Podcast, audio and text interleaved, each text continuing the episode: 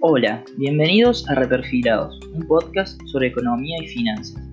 Me llamo Nicolás Orequia y en este espacio vamos a estar compartiendo ideas, noticias y consejos para que puedas manejar mejor tu economía y la de tu emprendimiento. Búscame en Instagram como arroba reperfilados, donde voy a subir material relacionado y escúchame todos los lunes por Spotify. Hola a todos, ¿cómo están? Buen comienzo de semana, bienvenidos todos a este nuevo capítulo de Reperfilados, un podcast sobre economía y finanzas. Bueno, venimos hablando hace rato de eh, un montón de cuestiones que tienen que ver con la economía, como para entender un poco mejor cuáles son las, los determinantes de la economía de, nuestro país y del mundo. Hablamos de la inflación, hablamos del dólar, hablamos del riesgo país, hablamos de qué significaba cada uno. Hoy vamos a hablar de una magnitud que se usa mucho para medir la riqueza de los países, que es el PBI. Hay como una discusión ahí entre los economistas sobre si corresponde o no usar el PBI o si corresponde usar otro tipo de indicador. La mayoría de las veces que ustedes vean comparaciones entre países, lo van a ver que se compara con el PBI o con el PBI per cápita. Así que hoy vamos a hablar un poco de qué es el PBI, cuáles son sus componentes y vamos a hacer un par de discusiones también sobre realidad económica argentina actual. Entonces, ¿qué es el PBI? El PBI o Producto Bruto Interno es un número que mide el valor de todo lo que se produjo en un país un año determinado. Yo agarro todo lo que se produjo en Argentina en el año 2020, lo sumo de una forma que ya vamos a ver cómo se hace, y ese, esa producción, ese valor monetario me da el valor de todo lo que se produjo en Argentina en un año. Ese esa producción es la que se usa generalmente para comparar riquezas entre países. Entonces, ese valor nosotros lo comparamos con el valor de Estados Unidos, comparamos con el valor de, no sé, Noruega, y eso nos da un indicador medianamente fiable de cómo viene la producción en un país. Después, ahora vamos a ver las distintas formas de calcular eso, pero básicamente eso es el Producto Bruto Interno. Después hay unas cuestiones que tenemos que tener en cuenta con respecto al PBI. La primera es que el PBI calcula la producción final de productos, no la producción intermedia. ¿Qué quiero decir con esto? Por ejemplo, yo produzco, en mi país produzco girasol y después de girasol se hace aceite de girasol. Bueno, lo que se va a contabilizar para el PBI va a ser la producción de aceite, no de girasol, porque si no, el valor monetario del aceite ya tiene adentro el valor monetario del girasol. Entonces, si yo cuento la producción de girasol y la producción de aceite, lo estoy contando dos veces. Otra cuestión que tenemos que tener en cuenta es, por ejemplo, yo agarro, calculo el PBI 2019, que es el último año que tenemos completo, ¿no?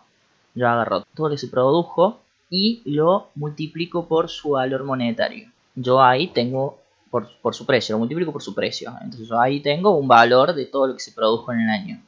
¿Qué pasa?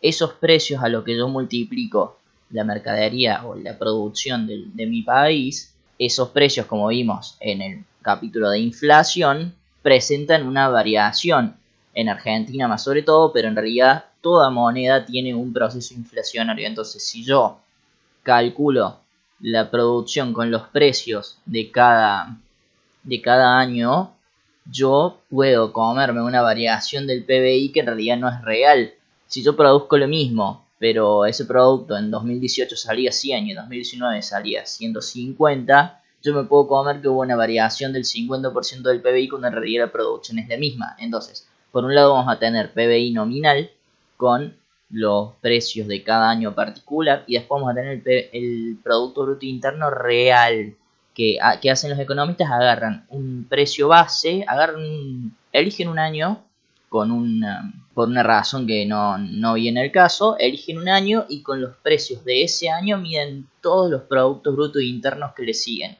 Entonces, al usar precios constantes en el mismo precio, yo puedo ver las variaciones entre productos brutos internos de los años subsiguientes y de esa forma estoy seguro de que esas variaciones se dan por un aumento por una disminución de la producción y no por variaciones de precios. Entonces, ¿cómo se calcula el PBI? Hay tres enfoques. El primero y el más usado es el enfoque basado en gastos. Lo que hace este enfoque es sumar todos los gastos que se dan en economía en productos. básicamente hay cuatro áreas de gastos. La primera es el consumo, el consumo privado, tenemos el consumo del gobierno, gasto público, tenemos la inversión y tenemos la balanza comercial, que es exportaciones contra importaciones de bienes. Esos cuatro grandes áreas de, de gastos se suman y nos da el Producto Bruto Interno. Después tenemos un enfoque basado en ingresos, que lo que hace es, sumar los ingresos de cada uno de los factores de la producción. Por ejemplo, tenemos, ¿qué son los factores de la producción? Bueno, tenemos mm, los más conocidos y los que vemos nosotros en la FACU son trabajo, tierra y capital. Trabajo es mano de obra, tierra, bueno, tierra, y capital es eh, el capital financiero o el capital físico, las máquinas. Entonces, lo que hace es sumar los ingresos de cada uno de estos factores, suma por ejemplo los salarios, suma las rentas de, capital que uno pueda tener de alquilar un campo, las rentas de capital que uno pueda tener de alquilar una máquina, la renta financiera que uno pueda tener por prestar dinero a alguien y todos esos beneficios, todos esos ingresos los va sumando y queda el PBI eh, desde el enfoque basado en,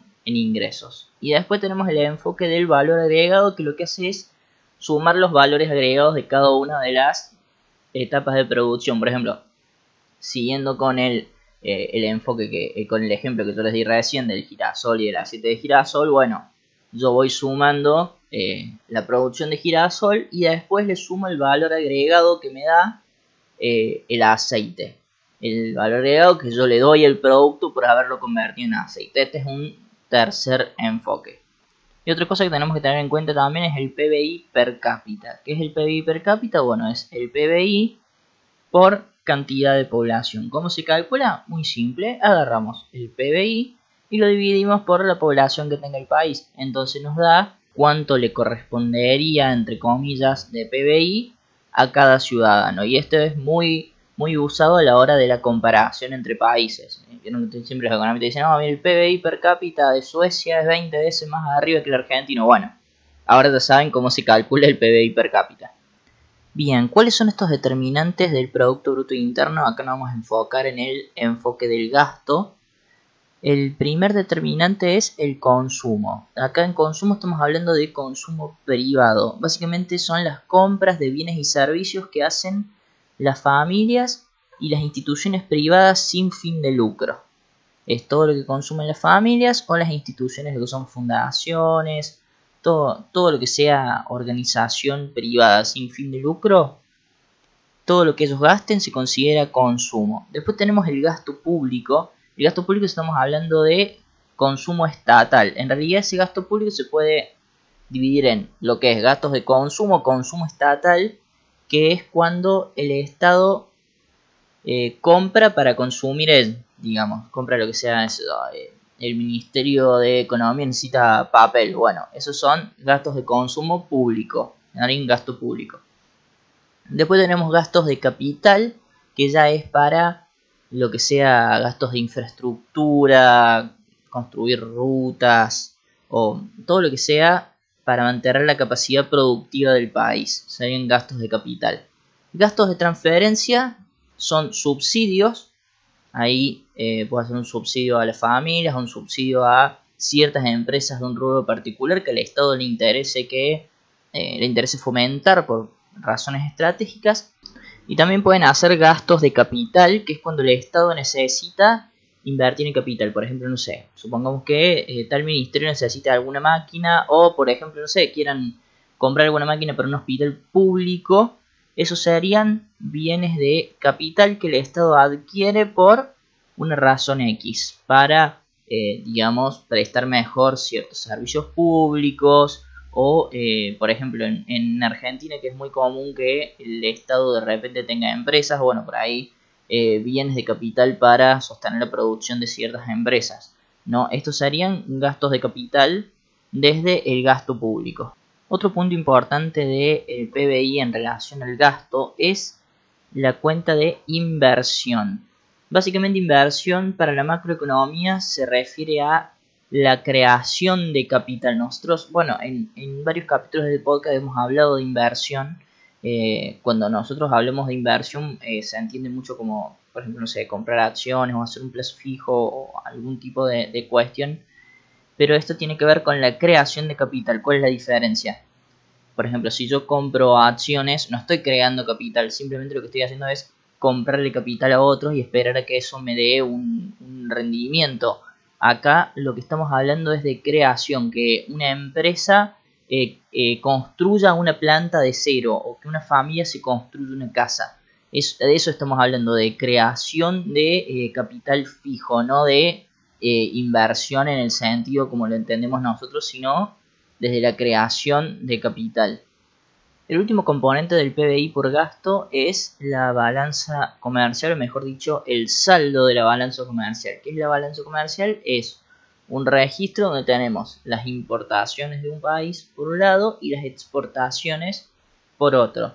Entonces el saldo de la balanza comercial va a ser positivo si las exportaciones son más que las importaciones o va a ser negativo si un país importa más de lo que exporta. ¿Se entiende? Esta balanza comercial en realidad forma parte de lo que se llama balanza de pagos, que es como si fuera una especie de contabilidad internacional que expresa los, las relaciones comerciales y de capitales entre países. Por un lado tenemos la cuenta corriente, donde está la balanza comercial y otras, y otras cuestiones. Y después está la cuenta capital, donde se cuentan los capitales que entran y salen, lo que son, por ejemplo, préstamos, inversiones directas. Esto no forma parte del PBI, pero también se tiene que tener en cuenta porque también tiene que ver con este movimiento de capitales internacionales, ¿no? Y también eh, hay muchas discusiones sobre esto con el tema de los capitales internacionales, que en realidad era el tema que originalmente quería hablar en este capítulo, eh, pero bueno, quería darle como un trasfondo más teórico para que eh, nos llevemos a algo que no sea yo dando mi opinión sobre un tema. Pero ahora vamos a hablar un poquito de lo que son las inversiones internacionales y qué es lo que pasa en un país cuando, un, cuando otro país invierte en Argentina, por ejemplo. Pero bueno, por el momento lo que, lo que, lo que vimos hoy es un poco el PBI, un poco cómo se calcula la riqueza de un país. Y bueno, eso es lo que aprendimos hoy. Ahora vamos un poco con la cuestión de, debate. El tema es el siguiente, porque esta cuestión que me viene dando vuelta en la cabeza hace un rato tiene que ver con el tema de Vicentín, que ahora un poco se, se calmó un poco toda la cuestión, hace mucho que no se habla.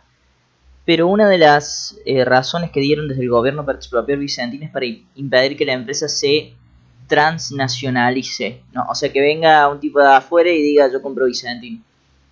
Entonces un poco pensaba, no, yo en esto de que en la Argentina tenemos todo un tema con la inversión extranjera, de no, no es eh, capital público contra capital privado, sino capital privado argentino contra capital privado extranjero. No sé si se entiende. O sea, que un empresario argentino invierta contra un empresario de afuera invierta. Y hay como una dualidad ahí, ¿no? Hay como una falsa dicotomía de que eh, no, no hay que dejar que venga ningún extranjero a invertir acá porque los extranjeros se llevan toda la ganancia afuera, lo cual eh, no es una razón, porque a ver, los empresarios argentinos también compran departamentos en Punta del Este, por ejemplo, y eso es llevarse la plata afuera, chicos, o sea, seamos honestos, ¿no?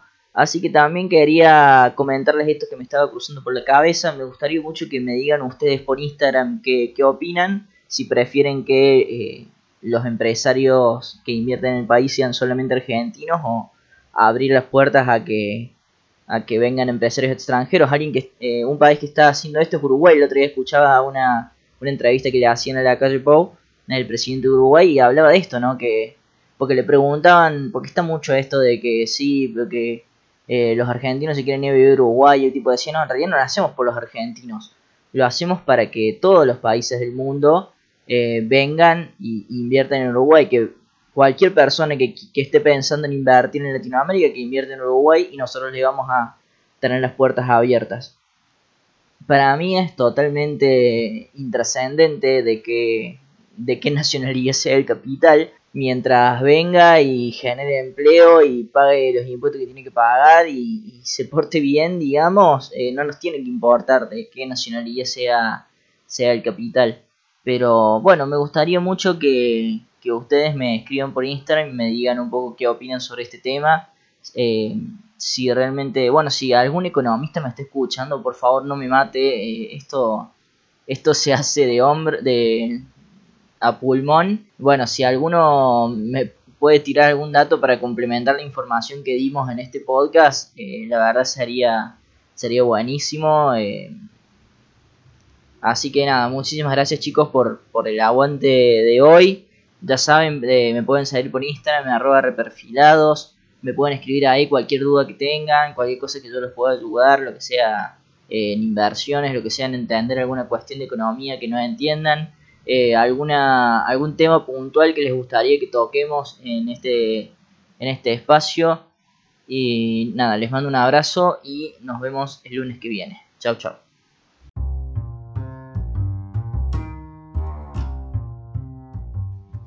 Esto fue Reperfilados, un podcast sobre economía y finanzas.